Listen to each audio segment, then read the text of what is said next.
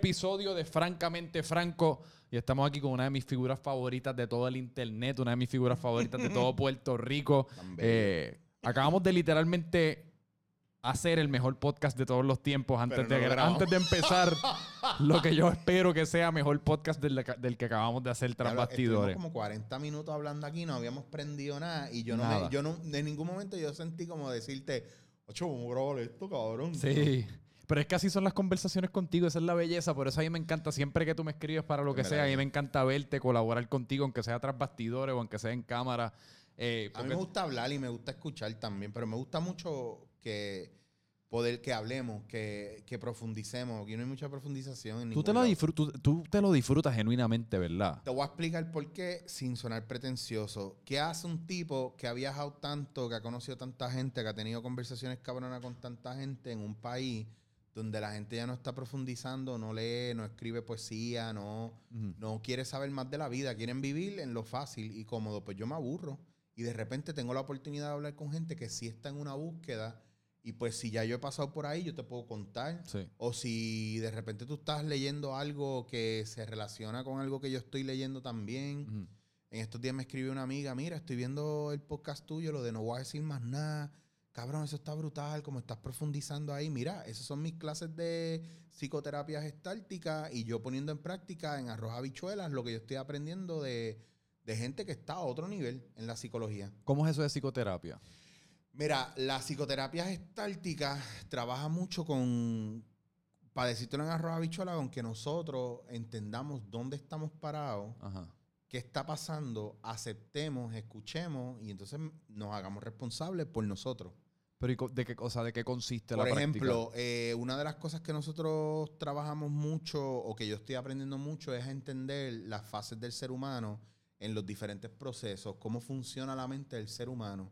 Por ejemplo, de dónde viene la procrastinación, mm. qué elementos son los que te hacen tener el, el ADD, que uno dice, ah, tengo un ADD cabrón, no puedo, de dónde viene a nivel psicológico, de dónde viene la mentalidad que nosotros tenemos con relación a a la gente que le gusta sufrir y se hacen víctimas, a la gente que necesita hacerle daño a los demás, o la gente que vive en un positivismo excesivo, falso, la gente que hace comentarios como miéntete hasta que se, hasta que te lo creas. ¿Tú, crees que eso es malo? Eso es malísimo, cabrón. ¿Por qué? Porque, es, porque es, un cuestionamiento que yo he estado teniendo en estos días, porque a veces a veces uno, yo no, a veces yo creo que hay un point of diminishing returns en cuanto a todo este análisis acerca de la vida y, y toda esta introspección que uno puede hacer y llega un punto es como que, mano, la persona es como, lo hago en base a, las personas que tienen positividad tóxica, como se le llama, y también lo hago estas en base a estas personas que,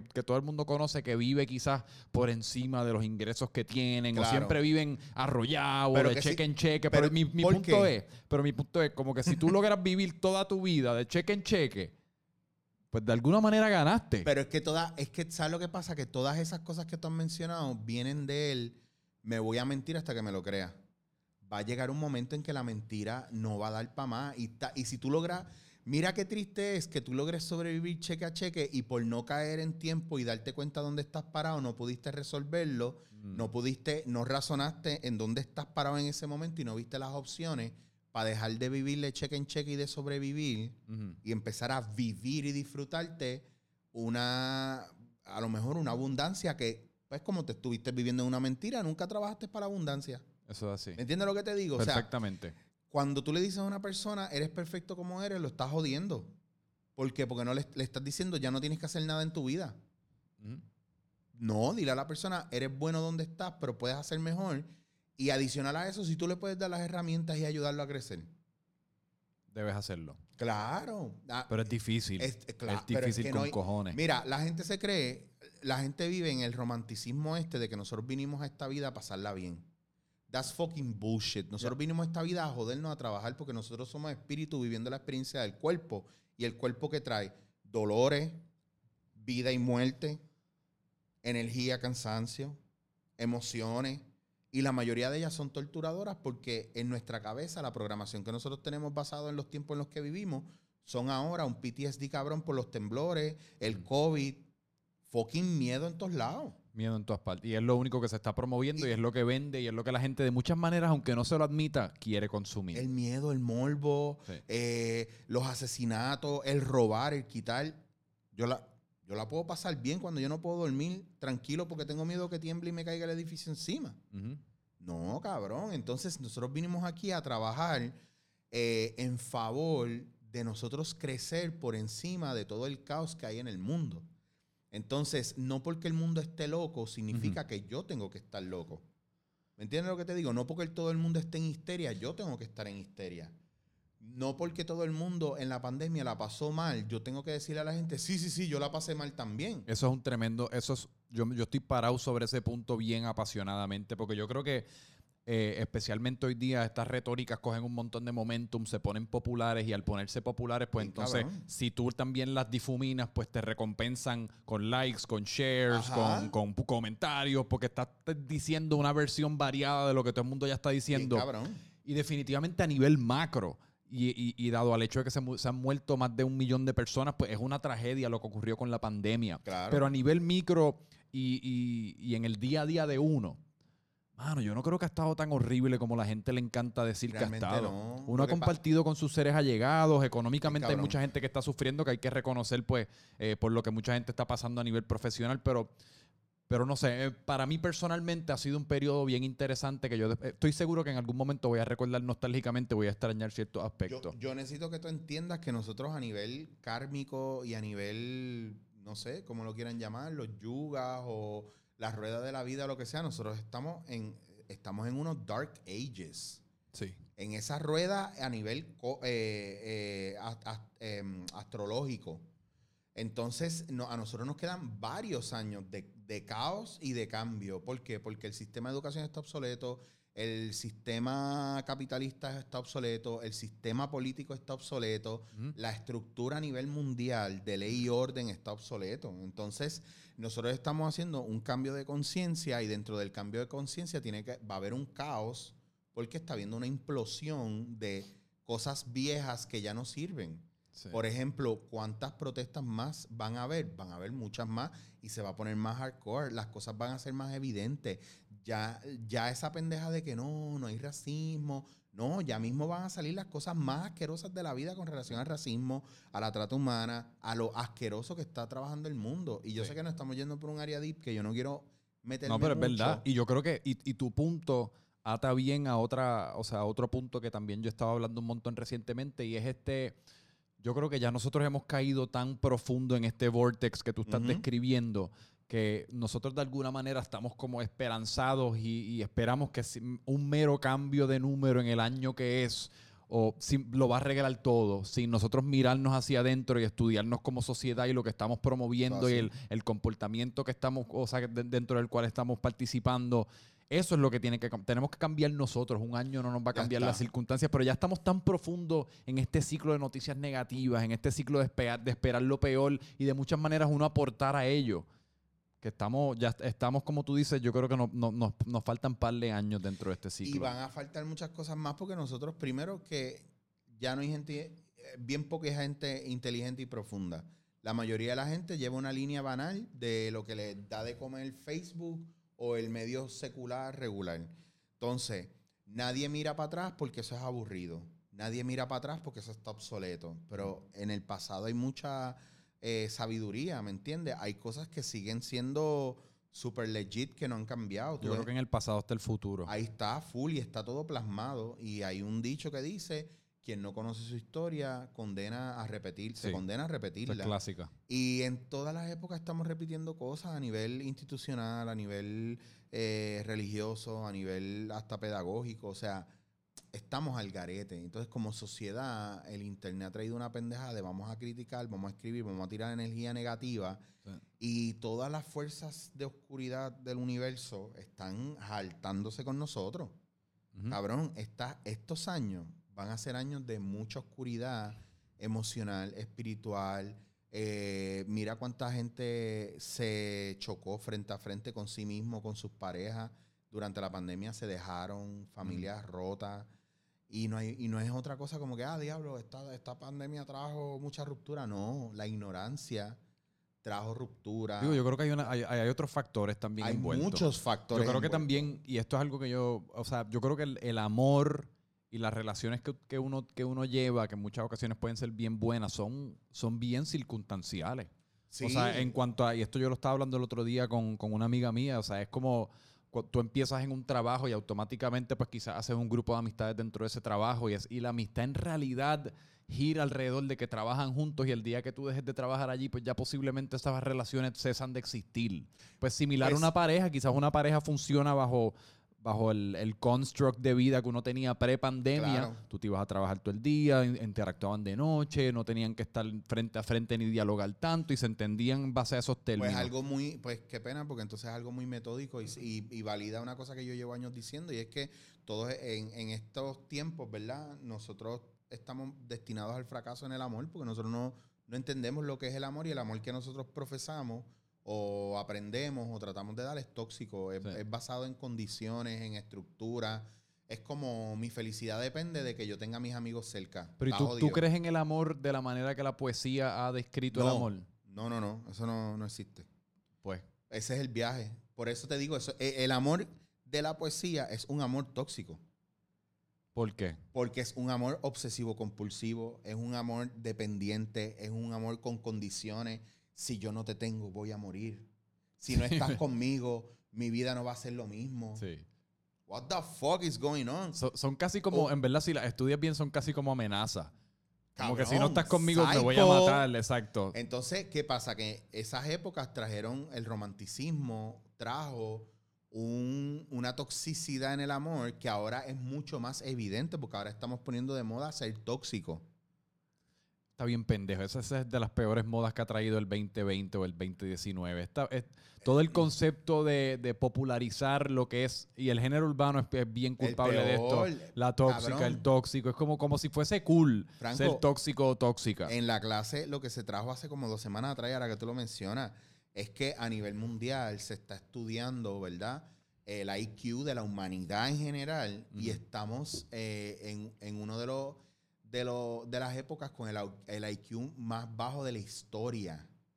Sí. En general, en, pero, y, y tú sabes por qué. Porque por estas son, y desde soltamos las razones basadas en estudios que se están haciendo en Europa, en Asia y en otros países. Ajá, Y es por culpa de, y, y me- y aquí me van a caer chinches, cabrón. dale. Emoticones y emojis. Sí. Reggaetón y eh, todo lo que es redes sociales. Pero Por- ¿por qué reggaetón te voy a específicamente? explicar. ¿En Por- qué- en- y te pregunto, te voy a ¿por qué-. ¿en qué se diferencia el reggaetón del pop de Britney Spears? o el-. Por la simplicidad de la manera en la que se está presentando la emoción dentro del texto o en general de cómo estamos expresando y, y recibiendo nuestras emociones. Número uno, ya Pero eso es malo. Tú, tú- eh, bueno, lo que pasa es que ya estamos simplificando y no estamos profundizando a nivel emocional. Ahora nosotros, nosotros no le decimos a la gente me estoy encojonado o me siento mal. Nosotros ponemos carita. sí. Pero Pero no, Pero no- no, yo nos no vi- miramos y no nos miramos y no nos hablamos para decirlo. Lo escribimos. esa parte sí. Eh, Automa- ahí sí. Ahí, ahí estoy contigo. automáticamente. Y eso es lo que está haciendo es que, ejemplo, un niño se aburre, ¿qué hacen? Le dan una tablet. Sí. Ya no están dejando a nosotros cuando nos aburríamos. En mi época, yo me iba al patio. No, a pensar. a, a pensar, cabrón, yo hacía un mundo en mi patio. Sí. Al nene tú le das una tablet y lo, embo- lo embobas, lo embruteces. Y entonces todas estas cuestiones de, de ser antisocial y de querer las cosas rápido y de no, no verbalizar las emociones viene de la, del simplificar todo lo que estamos Sí. haciendo. Es como la gente que no sabe cocinar porque toda la vida compra la comida congelada y la mete en microondas. Pero yo no creo que necesariamente, o sea, yo sí estoy de acuerdo en cuanto a que los emoticones y eso simplifican de la manera que comunicamos ciertas Mm. cosas de cómo nos sentimos.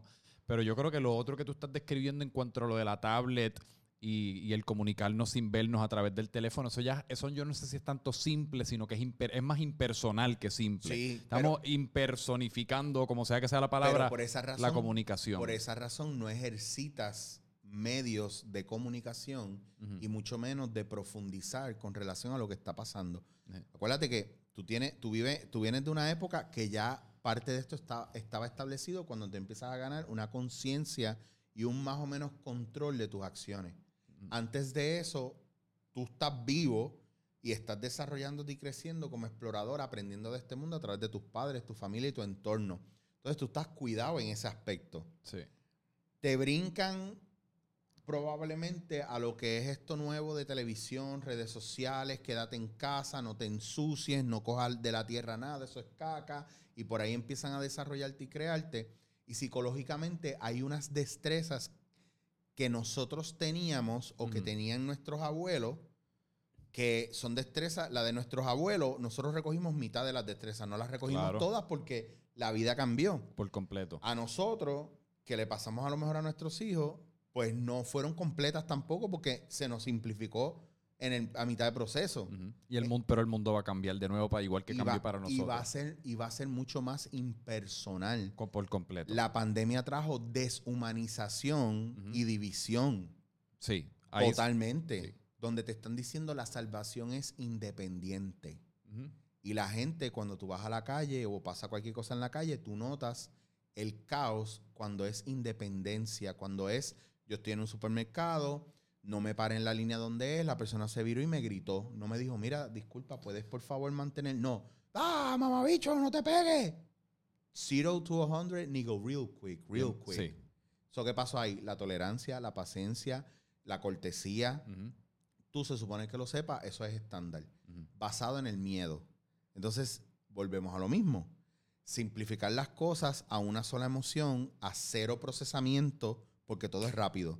So, yo voy de 0 a 100 rápido sin pasar por el proceso de esto es otra persona que a lo mejor no sabe, no se dio cuenta. Eso, eso ya pasó de moda. Eso de pensar y cuestionar, no. Disparo, después hago preguntas. Ejemplo, Alexa metía en un baño. la señora que, que, que se llena la cabeza de mierda y dice esto es un cabrón enfermito, lo dice para adelante, vienen otros jíbaros brutos al fin, trogloditas, whatever, van y le dan dos tiros. O la dejan como la dejaron y la matan. ¿Basado en qué viene eso? En un procesamiento rápido sin profundización. Basado en especulaciones de mierda de miedo que hay en el cerebro. ¿Entiendes lo que te digo? el proceso de uno ser objetivo y de analizar las cosas se perdió. Cero. Por eso es que yo te estoy diciendo, estos son elementos que no es que es lo único, es que como ya nos están programando de una manera de pensar, el proceso es que como estamos ahí escuchando, estamos absorbiendo, el cerebro empieza a procesar de la manera más simple o más compleja que lo hace, eso se queda en el sistema y automáticamente se hace un mecanismo tuyo normal. Y la pandemia trajo mucho de esa normalidad, como es el hecho de que ya el chiste de la toxicidad, de la, de la novia tóxica o el tipo tóxico es tan normal que de repente matan a una y hay que pararlo, es el machismo, el patriarcado. No es lo único hay un problema de salud mental. Pero esa es una, esa es una de mis tendencias menos, si no la menos favorita de todo este mundo y este fenómeno de las redes sociales. Es como dentro de las redes sociales se ha popularizado, se han popularizado características y rasgos de ser humano que en la vida real en realidad son bien indeseables y cosas que uno quisiera corregir. Como de muchas maneras, a mí, a mí en verdad yo repugno como en las redes sociales y en, en la música, de muchas maneras han, han convertido la, la depresión y, el, y la, los, los, disturbios mentales en algo romántico, en algo casi como aspiral, como a veces uno escucha música de estas personas que están ultra deprimidas, pero te las empaquetan y te las venden de una manera que es casi como, pues debo estar deprimido yo también porque esto suena bastante cool y la música suena cool. La gente quiere vivir así. Exacto. Pero ese es mi punto. Es como, y, y, y, lo, y, lo, dicen todo, especialmente en Twitter y en estas plataformas que es todo, porque que se pierde el contexto, porque lo que te premian es lo, lo corto y lo, y lo witty. Eh, así que te lo venden todo así como casi como si fuese un chiste, como que estoy tan triste ahora mismo que no sé qué, que me, comería una pizza o me la metería por el culo, whatever. Wow, y 800 likes. 800 likes. y todo el mundo quiere estar triste y comiendo pizza. Y metiéndosela por el culo. Y metiéndosela por el culo. Eso es bien funny. Exacto. O sea, a mí, coño, por lo menos el palito.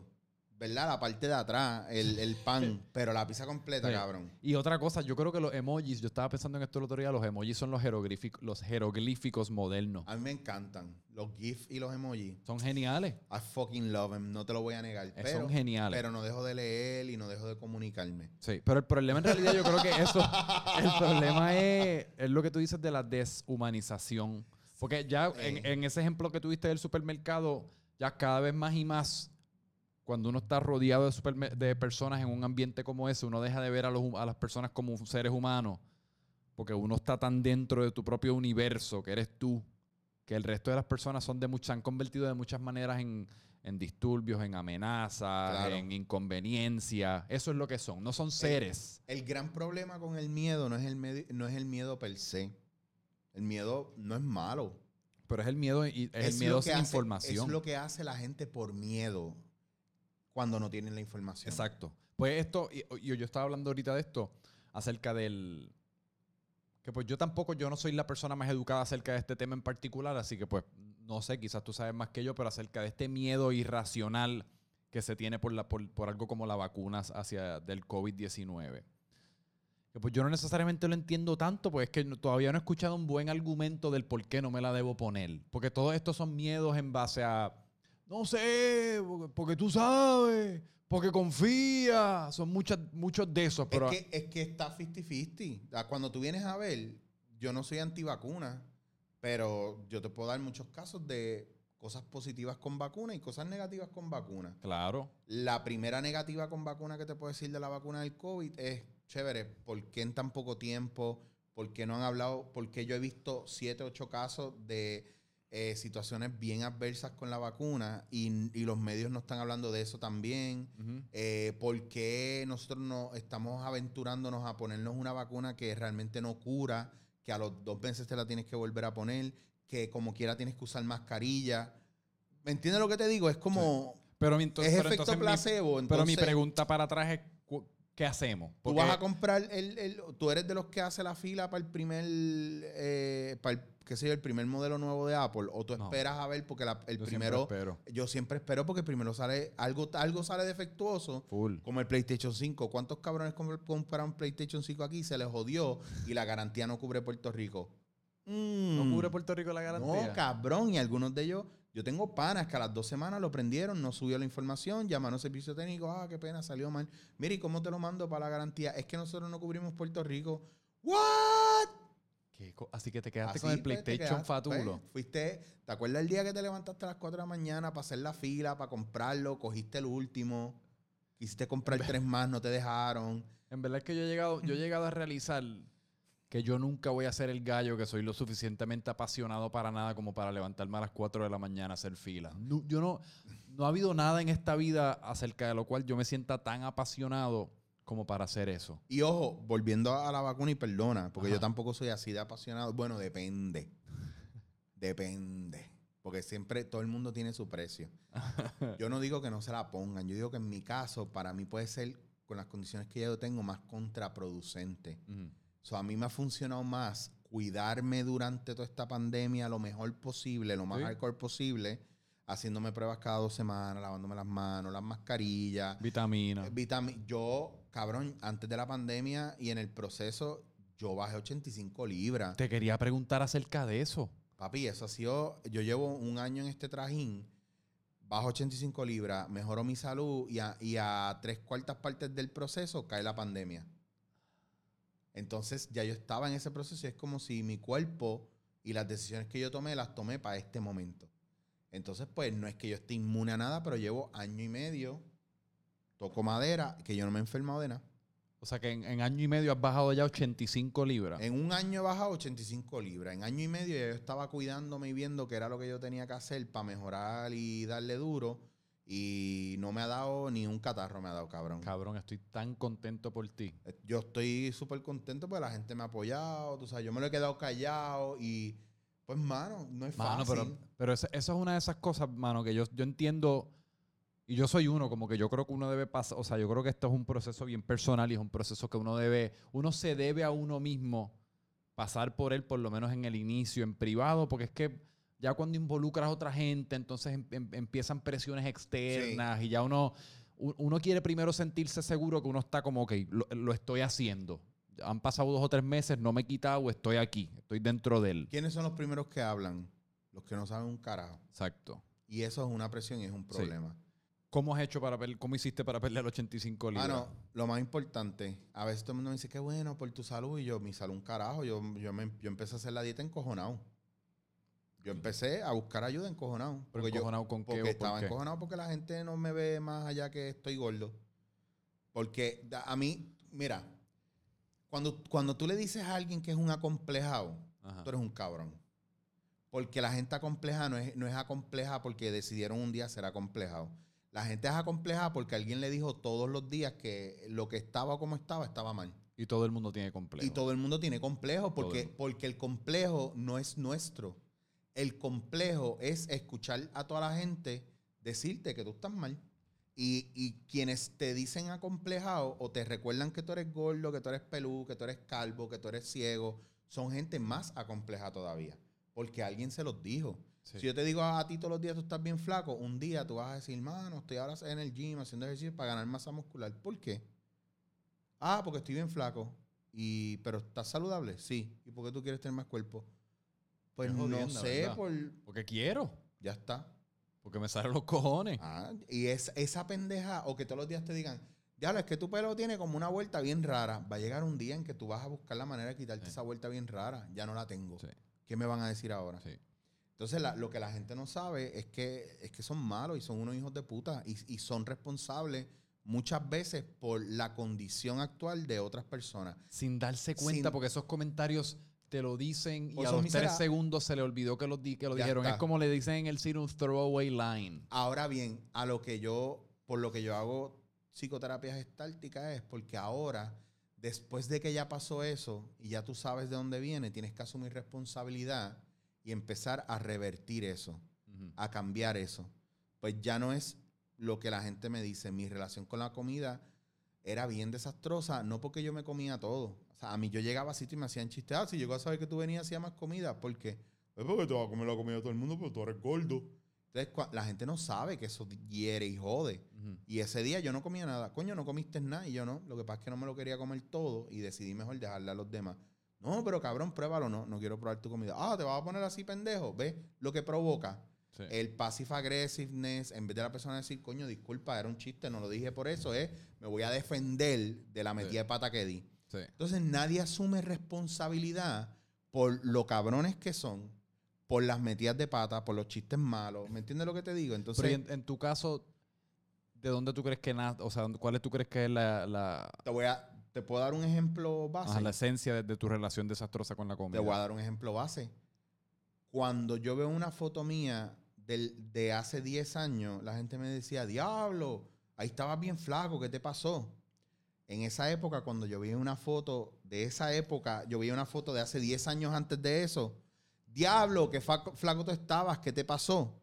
Cuando vuelvo a esos, ya van 20 años, cuando voy y veo, eh, hace 20 años, veía una foto de hace 5 años atrás, diablo, qué flaco tú estabas, ¿qué te pasó? Me dijeron que flaco tú estabas, ¿qué te pasó? Que me lo creí, que siempre estuve gordo y nunca emocionalmente nunca entendí que la gente me veía gordo aún en un momento en el que yo estaba más flaco de lo que podía estar. ¿Entiendes lo que te digo? Y tú, y tú mismo te hiciste... Yo me lo creí, yo me creí que yo estaba más flaco antes. Y cuando yo miro para atrás, yo hubiese querido tener hoy el peso que yo tenía cuando estaba en high school, que decían que yo estaba gordo.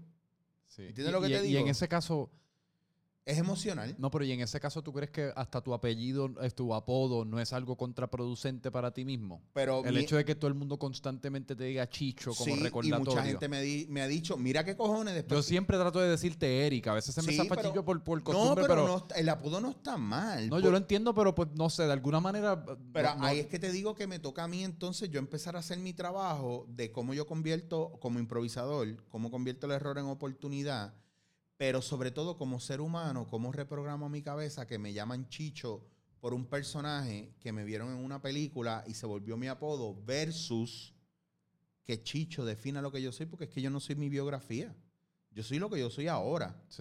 Que yo puedo mirar mi biografía y ver qué cosas adapté o adopté de, diferentes épocas, lo mejor. Pero yo no tengo que, que, condenarme a ser Eric, el que vivía con recursos bajos, viendo cosas jalcorosas o para arriba y para abajo viajando, el papá o la mamá que no estaban. Yo no soy ese tipo. Yo me llevo muchas cosas de ese tipo, pero no, no tengo que ser él. Pues yo no tengo que ser Chicho. ¿Me entiendes lo que te digo? La gente, el, el, viaje, la gente te ve y te habla según cómo ellos se proyectan contigo. antes a mí me enseñaron una frase que era, tú, tú me ves por fuera como tú te sientes por dentro. Sí. Y ahí yo mato. Ah, jodido gordo, que ah, asqueroso que esto. Pues está bien, tranquilo, yo me veo por fuera como tú, como tú eres por dentro. Y la gente era como, eh, eh, oh, oh, me jodí ahora con el filósofo. Ah, porque no puede ser inteligente. Porque eso es una condena en estos tiempos. Eso es para joderte, para bullearte. Pues en el proceso, yo creo que dentro de ese encojonamiento descubrí que mi relación con la comida era que yo atacaba la comida cuando me sentía ansioso, de la misma manera que alguien va y bebe, otro se mete perico, otro fuma. Pues la comida es una adicción. My drug of choice era la comida. Mm. Pero había momentos donde yo comía una vez al día, dos veces al día, que también yo mismo jodí mi metabolismo. Y de repente con todas las condiciones, al ir a la doctora, me doy cuenta, y me dice ella, mira, que está, tienes la vitamina B bajita, el potasio bajito, está generando mucho colesterol, debe ser por la artritis también, eh, tu presión es tan alta, puede ser mucho estrés, puede ser la misma gordura. Entonces, eso también te da un panorama más grande. ¿Ves lo que es asumir responsabilidad por lo que tú eres ahora? Estar en el aquí ahora. Yo no me creo que yo voy a ser flaco, soy flaco. O yo no me creo que a mí me gusta ser gordo y estoy saludable. Yo no me voy a mentir. Entonces, cuando yo asumí responsabilidad, y dije, no, yo estoy gordo, no me gusta estar gordo, estoy cansado de que me jodan por gordo y no vean mi inteligencia y vean mi gordura, estoy cansado de que los papeles que me den sean unas mierdas porque soy gordo y estoy cansado de sentirme como mierda y que me duele el cuerpo. Ahí fue que yo dije, ok, ya, eso está claro, ¿qué voy a hacer? Cabrón, y eso que tú acabas de describir es, un ejercicio que yo creo que es tan saludable y por alguna razón le tenemos tanto miedo. Eh, claro, y se ha convertido también de muchas maneras hoy día porque todos estos temas se tratan con guantecitos puestos. Es como, no, pero no te hables así. Mano, de vez en cuando uno se tiene que mirar en el espejo y decir, ¿tú sabes qué? Detesto esto de ti. Ya está. Esta parte de ti la fucking detesto y hay que cambiarla hoy. Hoy. no es como que, ay, papito, pero eres así y tratar de buscar el trasfondo psicológico de por qué quizás llegaste a ser así. Eres así, flaco. Vamos a ir ahora y ahora qué hacemos. Exacto. Asumir responsabilidad. No, ahora yo no me voy a meter a, a explotarme y a castigarme con un trainer. Ahora yo no me voy a meter a explotarme y a castigarme con la comida. Voy a ir a un profesional fui a la doctora, que es la que yo explico en mi podcast y todo eso, que está ahí, que lo pueden chequear en chichowasier.com si le interesa, ¿verdad? Porque ella, ella es súper cool. Eh, y ella me hizo unas pruebas, me dio las opciones que tenía, me dijo, Chicho, ¿qué quieres hacer? Voy a hacer esto. Bueno, pues cógete una semana para que hagas compra. No, yo, ya yo, doctora, ya estoy claro. Ya yo chequeé cómo tú lo trabajas, ya yo vi la comida que necesito, ya yo hice la compra, estoy ready. ¿Vamos a empezar hoy o no lo voy a hacer? ¿Y qué estás comiendo? y fue a rajatabla. Yo primero hice una dieta de HCG porque físicamente yo no puedo hacer mucho trabajo físico. No sé qué HCG. Eh, ahora te explico. Yo no puedo hacer mucho trabajo físico por lo de la artritis y las condiciones que yo tengo después que me dio chikungunya. Estoy bien jodido físicamente. Puedo hacer, pero limitante. El HCG fue una dieta que me dieron que, que me dan una suplementación hormonal para que me ayude en el proceso y el índice calórico es bien bajo. una, una dieta bien alcohol. Pero yo me comprometí y no la sufrí tanto porque mi determinación era... yo, estaba, claro, yo dije, necesito bajar de peso rápido, saludable y con supervisión. Y la doctora estuvo ahí conmigo todo el tiempo y en ningún momento, hubo momentos donde yo me sentía mareado y qué sé yo, y pues llamaba a la doctora y me decía, mira Eric, añádete tanta porción más de, carne roja, añádete tales frutas y vamos a hacer esto y esto y esto a ver cómo cambia. Ah, mira, ya estoy mejor, perfecto. Tú tienes que ir regulándolo porque tú estás reconociendo tu cuerpo y lo estás sometiendo a un cambio, a un cambio de estructura, a un cambio de, ¿verdad? De, del everyday life, de lo que estás comiendo, estás detoxifying yourself. Ella tiene dietas detox, ella tiene dietas de ayuno, ayuno intermitente, keto, pero basado, ¿verdad?, en trabajos modificados para la persona, tu tipo de sangre, qué condiciones tú tienes. Eh, yo soy loco con los espárragos y si los como en exceso me hacen daño porque tienen un mineral que me puede subir los niveles de ácido úrico y eso me puede dar dolores, gota, inflamación. O sea, esas cosas tú las tienes que saber, pero si tú no sabes de qué estás compuesto, hence, volvemos a Gestalt y lo psicológico. Si tú no sabes en qué nivel tú estás emocionalmente y estás guiado de que te crees que lo sabes y eres inteligente, but your flaws are big porque estás en denial, no puedes modificar nada, cabrón. Nada. Y esta época, con este año, En la carta, en, en, en, lo que llaman la letra o la carta en Yoruba y a nivel astrológico y gente que conoce y sabe, te van a decir que este año y probablemente los próximos años son años de escuchar, callar, observar y adaptarse. No pelear con los cambios. No. Entonces, para tú poder hacer eso, tú tienes que realmente, cuando cometes un error, no lo pelees.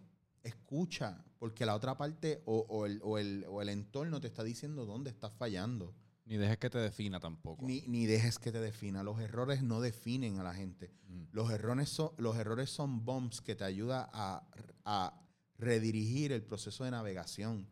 Y estamos tan acostumbrados. Yo le digo a la gente, hay gente que está estancada y no está haciendo lo que quiere. Y yo le pregunto, ¿por qué? ¿Qué tienes en tu cabeza? Quiero hacer esto y esto otro. Ok, ¿por qué no lo hace? Es que no sé cuál es la mejor decisión. Es que no existe nada como la mejor decisión. Tomas la decisión. la que uno toma. tomas la decisión y la vaquea. No es la idea, es la ejecución. ¿Tú crees que tú cometiste, tú crees que tú, tú creías alguna vez, empezando en tu casa, yo me acuerdo la primera vez que grabé contigo fue en tu casa. Sí. ¿Tú pensabas que tú ibas a poder después tener un espacio, un local donde tú pudieras tener varios estudios para poder grabar? No, no, no necesariamente. No. Pero ahora lo tienes. Es el efecto dominó. Y si ahora mismo tú te vas de aquí porque no funcionó, ¿de quién es la responsabilidad? Mío. No es ni de la pandemia. No. Porque la pandemia te está diciendo, mira, ya no va a hacer las cosas como tú lo hacías antes. Ok, so what's my responsibility? Callarme, escuchar, observar, internalizar, readaptarme. Y por esa misma línea de pensamiento es que yo creo que es bastante tóxico, para utilizar esa palabra. Eh, eh, a veces este ejercicio mental que hacemos de diablo, ¿qué sería de mi vida si hubiese hecho esto? O si hubiese decidido esto en aquel, en aquel entonces que tenía opción A, opción B, pero me fui con B. Y siempre, eh, cuando hacemos esos ejercicios, siempre operamos bajo la premisa de que la alternativa hubiese sido esta vida tan grandiosa y hubiese, o sea, todo hubiese resultado como uno quería, porque es, es, lo, es lo hipotético y lo hipotético uno siempre tira para lo utópico.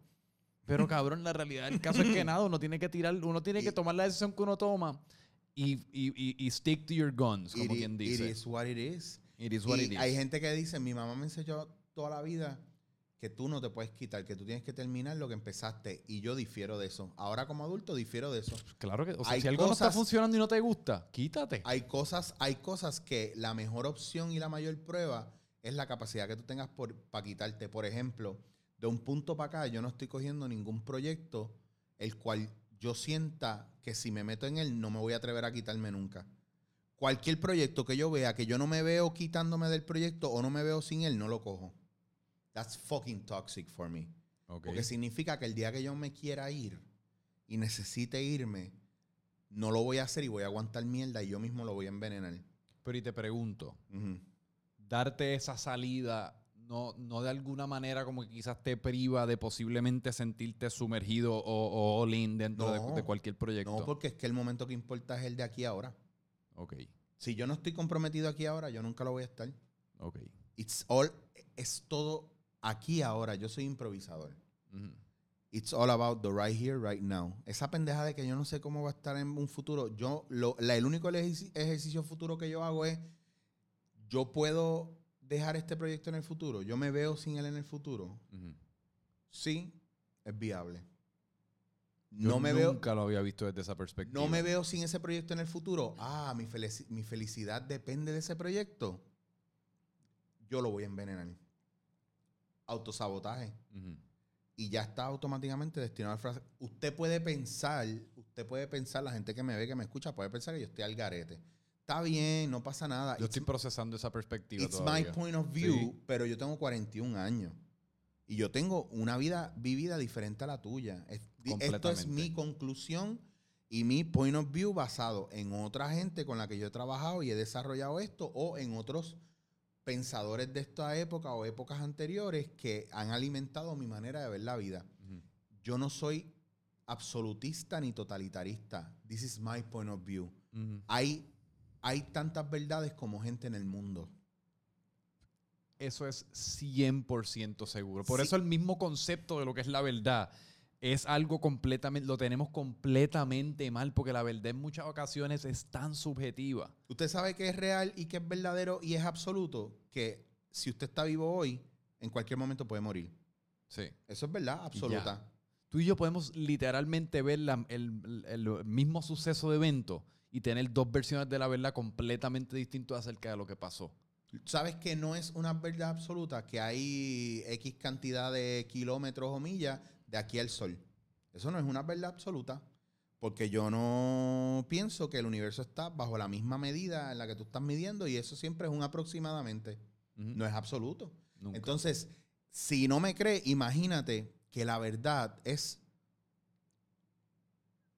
Imagínate que estás en una película y hay 800 tiros de cámara.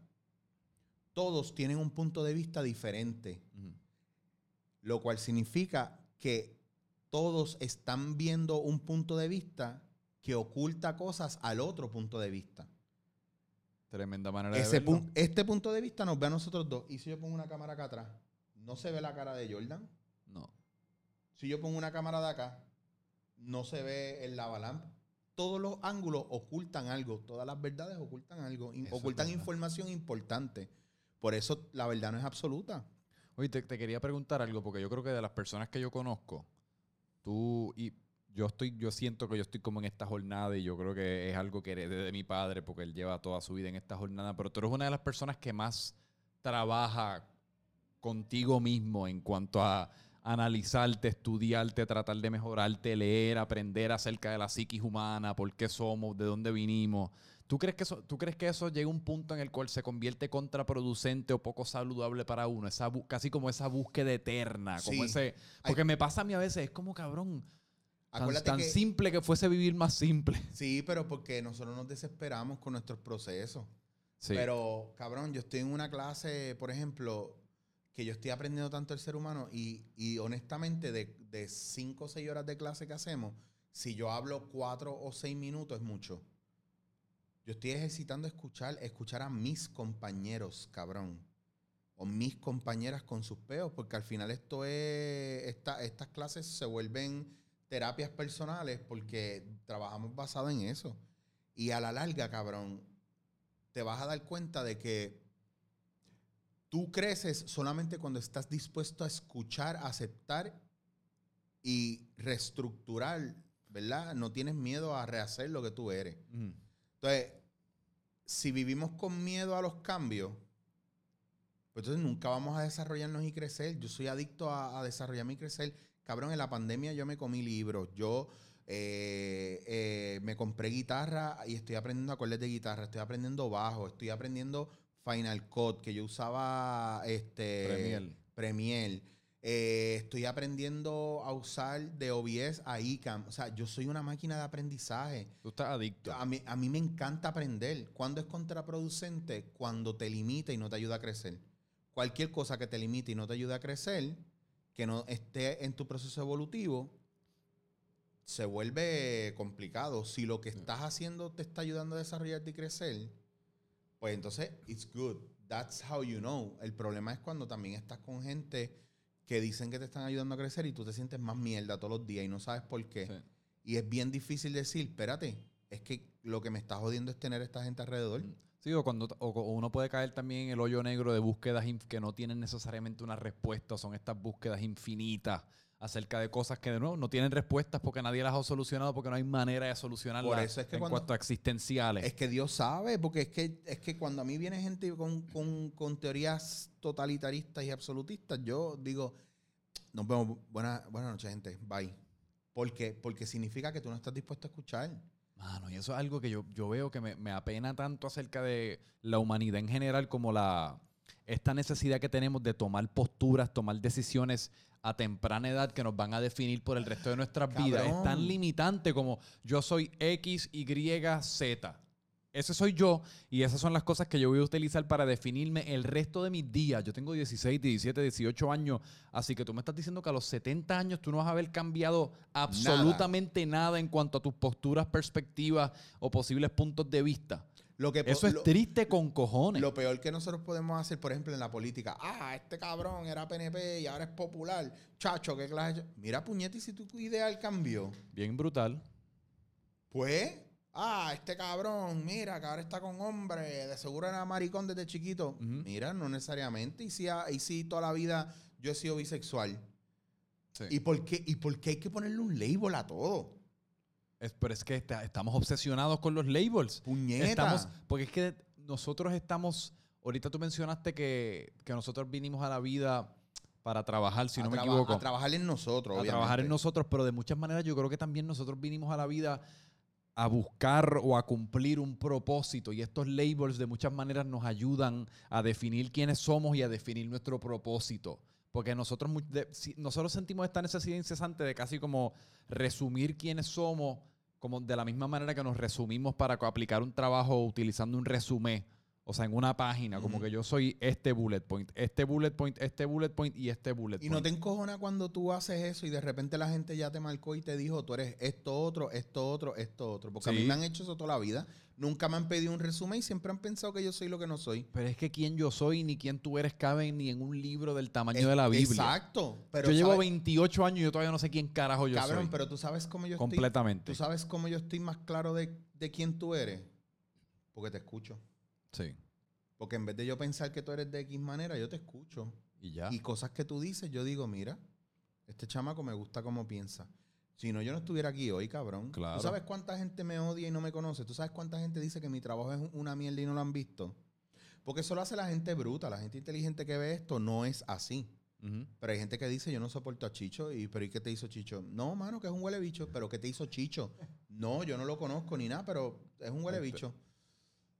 Ok, bye. Porque es tanto más fácil eso que tomarte que darte la tarea de, consumir. Porque es más fácil criticarte que ver lo positivo y alabarte por ello. Porque cuando yo digo en público. No, no, pero no solamente eso, porque si me vas a decir huele bicho, por lo menos haz el trabajo de consumir todo mi trabajo y llegar a una opinión informada. Ya está. Ahí literalmente me puedes vaciar el diccionario de malas palabras e insultos. Ya está. Y sabes, sabes lo que a mí la gente me dice, no, que tú siempre estás con una moldera hablando de eso. Y cabrón, porque es el mayor problema que tenemos que creemos que sabemos todo y no sabemos una puñeta, que criticamos a la gente que nos hace sentir pequeño, pero eso es una proyección de cómo yo me siento conmigo.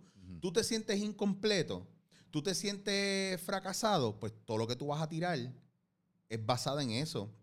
Tú te sientes bendecido y exitoso. Cada vez que un pana tuyo hace algo cabrón, tú solo aplaudes.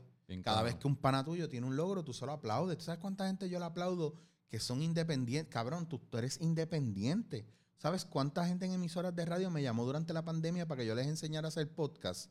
Después de que me los criticaron y me negaron invitaciones. Invitaciones. Y me dijeron, ah, la mierda esa que tú haces. Muchas veces me lo dijeron y yo, cuando los vi chocados, que yo dije, ¿qué pasó? ¿No pueden ir a la emisora? Tengo unos tutoriales de podcast que hacen esta gente. Toma, cómetelo, son 14 horas. Yo me he comido 17 de ellos. Dale, masterízalo ahora. Tú que eres el duro. Exacto. Entonces, hay una generación que se está adaptando, que, es un híbrido, que soy yo. Hay una generación que es nueva, que está viniendo con cosas cabronas y tú estás entre ellos. Entonces, hay un proceso de independización y de buscar, ¿verdad? Esta es mi voz y cuál es mi medio. En un medio que toda la vida estuvo cerrado y trancado. Cuando lo que tenía que estar pasando ahora era un merge. Para nosotros los que llevamos tiempo y los más viejos que nosotros, que no están obsoletos, son veteranos que tienen cosas que nos pueden pasar. Por ejemplo, nadie está obsoleto. Nadie está obsoleto, cabrón. Nadie. Yo veo gente ahora que hace unas cosillas de puta y que les falta disciplina, respeto, base, responsabilidad, pasión. Y yo no quiero trabajar con ellos. ¿Por qué? Porque les, les falta lo que yo tengo de sobra. Y no quiero trabajar con ellos porque no son capaces de felicitarme por lo que yo hago, no somos capaces de validarme la validación por tu trabajo es una de las necesidades básicas en la pirámide, en la pirámide de necesidades de, de Maslow, de las necesidades psicológicas del ser humano. O sea, sí. La validación, sentirte parte de algo y que lo estás haciendo bien, y cada vez que un patrono, un jefe o un huele bicho se lo niega a otro, es normal que la gente se deprime y se frustre. Sí. Entonces nosotros estamos... Y no está mal requerir y, querer esa, esa, validación. Cabrón, es que es parte de nuestro proceso psicológico, está en nuestro ADN, es nuestra programación. Y la gente que va en contra de eso, lo que hace es propiciar la, oscuridad en este mundo, las vibraciones bajas, pues son gente envidiosa, son gente que están al garete.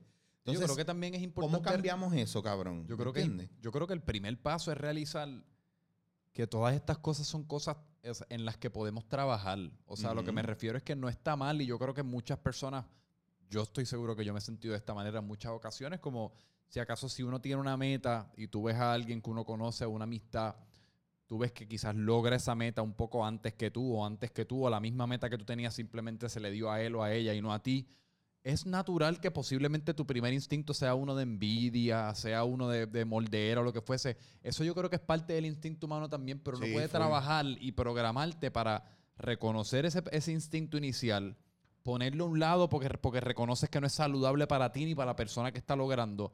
Y también reconocer y poder aplaudirle a esa persona lo que logró. Porque eso va a ser más bien. te, va, a hacer bien a ti, te va a hacer bien, le va a hacer bien a la, otra, persona. Me pasó, te voy a dar el ejemplo de pana mío, Ángel González, Papo Pistola. En la pandemia hablamos y él me invitó para un live de en, Twitch. Y en Twitch él empezó a usar un autotune y hacer, y hacer una, una, unas improvisaciones y unas rimas cabronas y yo me, a mí me encantó esa pendeja y cuando acabamos le dije, cabrón, te odio tanto. Y me dice, ¿por qué? Porque eso te queda tan hija de puta y me encojona que no se me haya ocurrido a mí. Y para colmo, jamás en lo que me quede de vida te lo voy a copiar. Porque a ti te queda demasiado cabrón. Y, yo no, y yo no sería capaz de, de, coger algo que ya tú estás haciendo que me gusta. Y que yo hago, cada vez que él sube un video así, yo lo reposteo. Le doy like y lo reposteo. Porque yo quiero propiciar y validar que lo que está haciendo está cabrón, que me gusta y que quiero que la gente lo comparte y lo vea. Lo que me pasa cuando voy a un coffee shop, tengo panas que están, cabrón, struggling. Porque en esta pandemia el peor trabajo del gobierno ha sido no darle la oportunidad a los pequeños comerciantes a desarrollarse o unas ayudas que valgan la pena para que el pequeño comerciante haga lo suyo. Entonces, limitándolo a un restaurante pequeño, las, eh, la sentada de mesa cuando las grandes cadenas tienen un cojonal de gente metidos adentro, no me voy a meter en ese tema ahora. Porque de muchas maneras esa es la verdadera pandemia. La pandemia a los pequeños negocios y, a, los profesionales de, esas industrias. Haciendo al pobre más pobre y al rico más rico. Cabrón, volvemos a seguir la división. No, no, no, no, Sin ofrecer ninguna solución ni ningún incentivo económico que de verdad Olvídate de la, vacuna y olvídate del fucking spread. ¿Qué vamos a hacer con los negocios pequeños? Que se están cayendo y están cerrando y están jodidos. That's the fucked up part. Pero nadie va a hablar de eso porque no estamos ready para eso. Pues cuando tú vienes a ver, el mayor problema de todo esto realmente es que dentro de todas estas situaciones no, yo trato de apoyar, ¿verdad? El comercio pequeño o, o la gente que yo tengo alrededor mío. Yo uso, yo no he cerrado mis redes porque siento que lo puedo usar para ayudar a esos pequeños negocios reposteando cosas me vino es mucho, como lo podría hacer pero influencer, pero es algo. Sí. Y yo, y yo creo, si yo he cobrado una o dos veces por algo que yo he promocionado, en lo que he creído, ha sido mucho, porque mis plataformas yo nunca las he visto, yo nunca he monetizado realmente de mis plataformas de, ah, tengo tantos auspiciadores, porque yo a, comercios pequeños que están struggling para salir adelante, yo no puedo quitarles dinero, cabrón. Yo puedo, yo tengo cinco o seis auspiciadores que son intercambios. Es decir, que si Hernis yo llevo seis años con Hernis con las gafas de Hernis porque es un producto que me gusta y creo en él.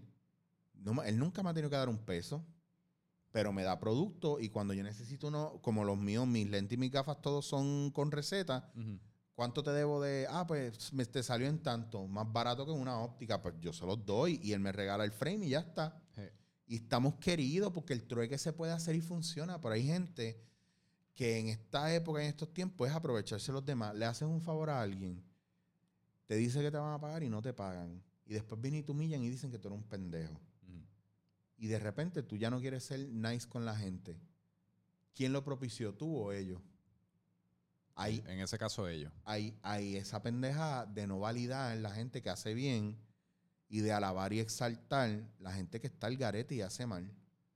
Por eso hay cosas con las que yo a esta edad no, puedo, no, yo no, puedo ser imparcial, tengo que ser objetivo o tengo que ser bien directo y, tengo que no tener miedo a asumir posturas.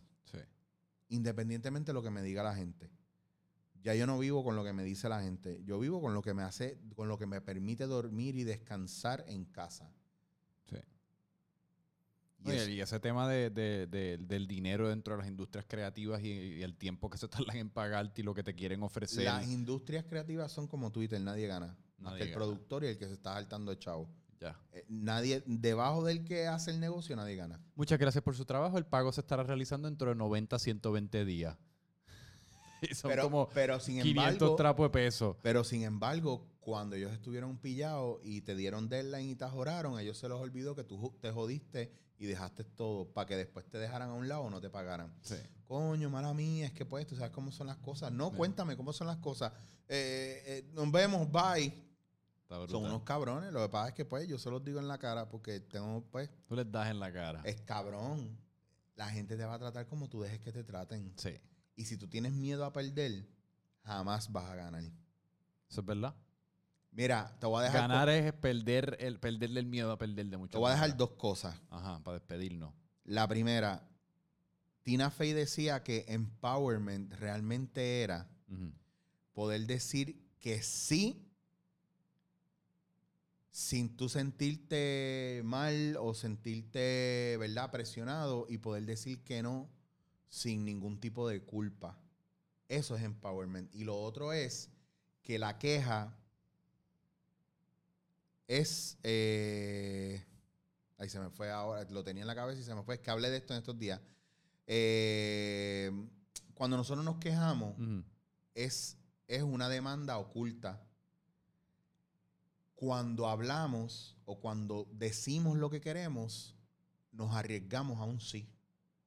Entonces, en una queja, que es una demanda oculta, nos arriesgamos toda la vida a que, no, a que sea un no.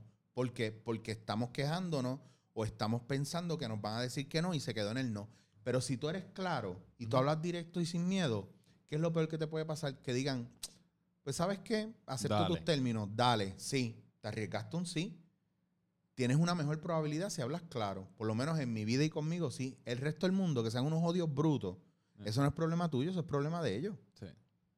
¿Por qué yo no me, me puedo preparar para ser mejor persona si yo sé que yo puedo ser me- mejor persona todos los días sin esforzarme mucho? Just being here now and aware. Que pasé por el lado y te empujé. Si estoy aquí ahora aware, te pido disculpas. Así es. Ya está. A mí me pasó en, un- en, en Best Buy. Un día abrí la puerta un poco, le di un cantacito a una guagua y un señor bajó la ventana y me miró y yo digo, diablo, disculpa, ¿estás bien? Como si hubiera sido el choque de la vida y me dice, sí, no, yo quería ver porque, no, discúlpame, de verdad, tengo la cabeza en otro lado y honestamente no me di cuenta y te di el cantazo, te pido mil disculpas, mira, lo chequeé, no estás mal, coño, no, no, no te preocupes, yo, cuídese, no dejes de ponerte la máscara, terminamos hablando, cabrón, un viaje. Sí. Porque, ¿qué, ¿qué pasa, pendejo? ¿Qué pasa? La gente baja las defensas rápido. Bueno, yo no sé, tú sabes que yo no soy cristiano, creo en Dios, pero no soy cristiano. Y la Biblia dice que la blanda respuesta quita la ira. So, yo voy a absorber lo positivo de ahí. Ahí está. La blanda respuesta quita la ira. Si tú le hablas a la gente de manera dulce y tranquila, muchas puertas se te van a abrir. Eric Rodríguez, damas y caballeros. Chicho was here en todas las redes. Para los ochentosos y los frikis del Señor de los Anillos, Gandalf. Esa camisa está cabrona. Chicho here en todas las redes, ¿verdad? Chicho va a ir en todas mis redes. chichowasir.com. Me fui de Twitter. Muy bien. Cerré Twitter. Si van a chichowasir.com, ven cosas nítidas en los podcasts. Olvídense de Instagram y toda esa mierda, pues yo estoy quitándome de todo Y eso. YouTube también, ahí están los podcasts. y Ahí están, los podcasts están en chichowasir.com. Eh, estamos, estoy en Anchor, pero si tú entras a YouTube, ahí están los enlaces y todo, porque estoy, lo que estoy Todo. desarrollando más YouTube. Pues síganlo, damas y caballeros, porque de verdad que tú eres tienes una abundancia de temas y perspectivas Vamos y a darle, información. vamos a darle, vamos a darle, vamos a hablar. siempre. Así que muchas gracias, de verdad. Siempre la Te paso quiero, cabrón papi. contigo. Y me encanta que Así, podemos haber grabado. no. Yo podemos haber grabado este podcast 100 veces y 100 veces hubiese sido distinto. Que eso, eso, es, eso es una bendición. Eso es bueno. Por, Sí. eso, por eso yo le digo a la gente, si vas a hacer un podcast, cabrón, por lo menos ten de qué hablar. Exacto. Ya está. Siempre. A mí me sigues como Franco Micho en todas partes. Y, mano, gracias. Esto fue otro episodio. Mucha paz.